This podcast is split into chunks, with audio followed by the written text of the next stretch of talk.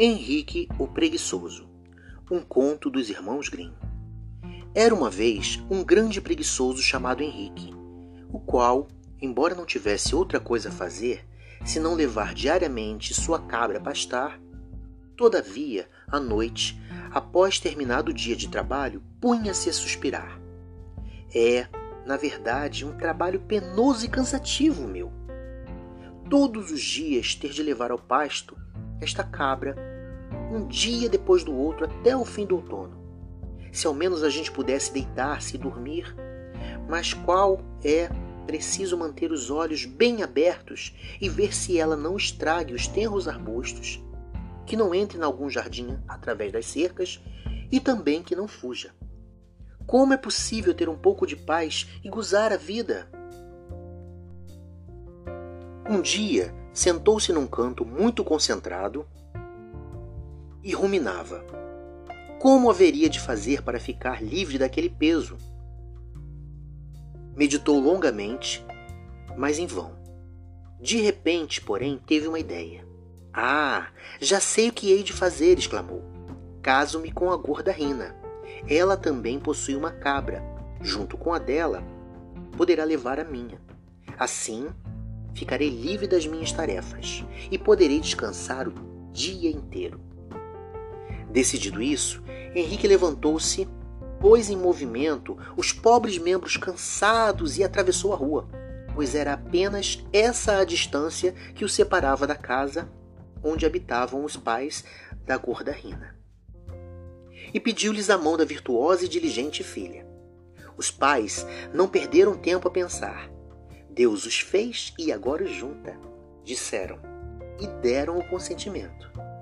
Assim, pois, a gorda Rina tornou-se a esposa de Henrique e teve que levar ao pasto as duas cabras. Henrique folgava o dia todo e só tinha que descansar da sua grande preguiça. Uma vez ou outra, ele dava uma chegada ao pasto, dizendo: Faço isso só para gozar melhor o descanso Caso contrário, a gente acaba por não apreciá-lo bastante. Acontece, porém, que a gorda Rina não era menos preguiçosa que ele, e um belo dia disse: Querido Henrique, para que havemos de amargurar nossa vida sem necessidade e desperdiçar os melhores anos de nossa mocidade? Essas duas cabras, que com seu irritante balido nos despertam todas as manhãs no melhor do sono, não achas melhor dá-las ao nosso vizinho em troca de uma colmeia? Poderemos colocar a colmeia no fundo do quintal, em lugar bem ensolarado, e não teremos preocupações com ela. Não é preciso vigiar as abelhas e nem levá-las a pastar. Elas voam por conta própria e sozinhas encontram o caminho de volta para casa. Além disso, produzem mel sem nos dar a menor amolação. Falaste como mulher sensata, respondeu Henrique. Acho que a tua é uma proposta que deve ser levada a efeito imediatamente. Além disso, o mel é muito mais saboroso e nutritivo do que o leite da cabra e pode ser conservado por muito mais tempo. O vizinho deu de bom grado uma colmeia em troca das duas cabras. As laboriosas abelhas voavam de cá e de lá desde o início do dia até a noite e em pouco tempo encheram a colmeia de belíssimos favos dourados. Portanto, quando chegou o outono, Henrique pôde colher um pote bem cheio de mel.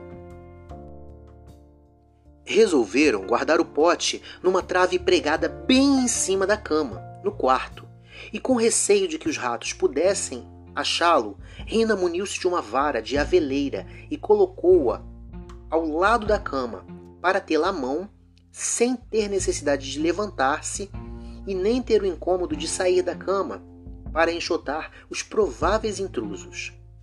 O preguiçoso Henrique não gostava nunca de levantar-se antes do meio-dia e costumava dizer: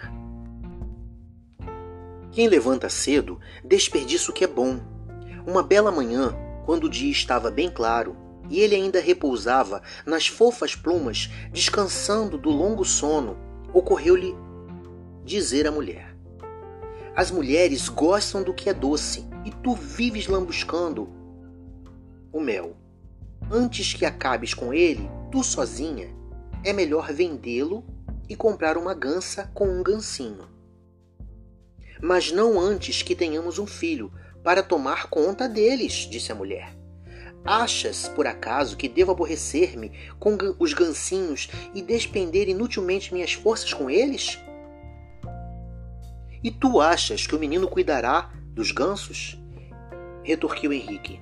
Hoje em dia, os filhos já não obedecem a ninguém, só fazem o que lhes dá na veneta, porque se julgam mais sabidos do que os pais. Justamente como aquele criado que foi procurar a vaca tresmalhada e pôs-se a correr atrás dos melros. Oh, respondeu Rina, pobre dele se não fizer o que eu mandar. Pegarei um pau e lhe curtirei a pele com pancadas. Olha, Henrique, gritou ela exaltada, e pegou a vara que trouxera para enxotar os ratos. Olha, vê como lhe hei de bater. Assim dizendo, ergueu o braço para sacudir a vara, mas infelizmente bateu no pote de mel que estava em cima da trave. O pote bateu na parede e, caindo, despedaçou-se. O delicioso mel esparramou-se todo pelo chão. Lá se foram a gança e o gancinho, disse Henrique. Agora não mais teremos de cuidar deles. Sorte que o pote não me caiu na cabeça. Temos mesmo que nos regozijar com isso. E vendo um pouco de mel num caco do pote, Henrique estendeu a mão, apanhou-o e disse muito contente: Aproveitemos esse restinho, mulher. Depois descansaremos um pouco deste grande susto que levamos. Que importa se nos levantamos um pouco mais tarde do que de costume? O dia é sempre bastante comprido. Sim, respondeu Rina, e chegamos sempre a tempo. Sabes, uma vez a lesma foi convidada a um casamento. Ela pôs-se a caminho, mas só chegou no dia do batizado. Ao chegar diante da casa, sucedeu-lhe, porém, cair da cerca. E então exclamou: Maldita minha pressa!